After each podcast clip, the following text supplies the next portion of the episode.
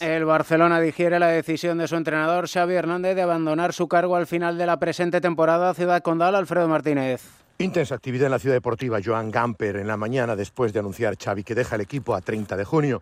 Ha aparecido hace casi una hora Joan Laporta, el presidente acompañado por Enric Masip, su asesor personal, al igual que también han acudido Bojan Kirkic, miembro del área deportiva, y el vicepresidente deportivo Rafael Justi. Hemos visto entrar a jugadores lesionados como Alejandro Valde, que se operará la semana que viene en Finlandia, o el mismísimo Rafinha, todos para despedirse del entrenador o para conocer de su boca lo que va a ocurrir a partir de ahora y hacia el futuro, porque Falta por ver qué es lo que ocurrirá con su posible sustituto. Muchísimos nombres encima de la mesa, hasta el de Luis Enrique, figurado de Chervi o Tiago Mota, Rafa Márquez, están en la lista de futuribles, incluido Jürgen Klopp. En cualquier caso, en la ciudad deportiva, Xavi Hernández, centro de todas las miradas del conjunto catalán. Robaron en el domicilio del jugador del Barça Cundé durante el partido en el que el equipo azulgrana perdió 3-5 ante el Villarreal, quedando a 10 puntos del Real Madrid tras el triunfo merengue 1-2 ante la Unión Deportiva Las Palmas. A las 2 el Girona juega en Vigo ante el Celta con la posibilidad de recuperar el liderato en Primera División.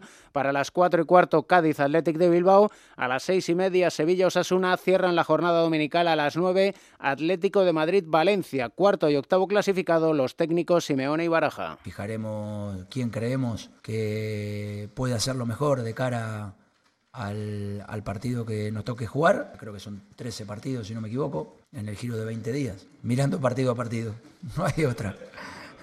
No, no voy a mirar más allá, menos ahora. Hay un momento ahí en el que esa racha se rompe y, y vamos a trabajar para que pueda ser, el, que es un partido de alta exigencia en todos los sentidos. Quiero decir, tenemos que ir a competir allí sin ningún tipo de, de complejo.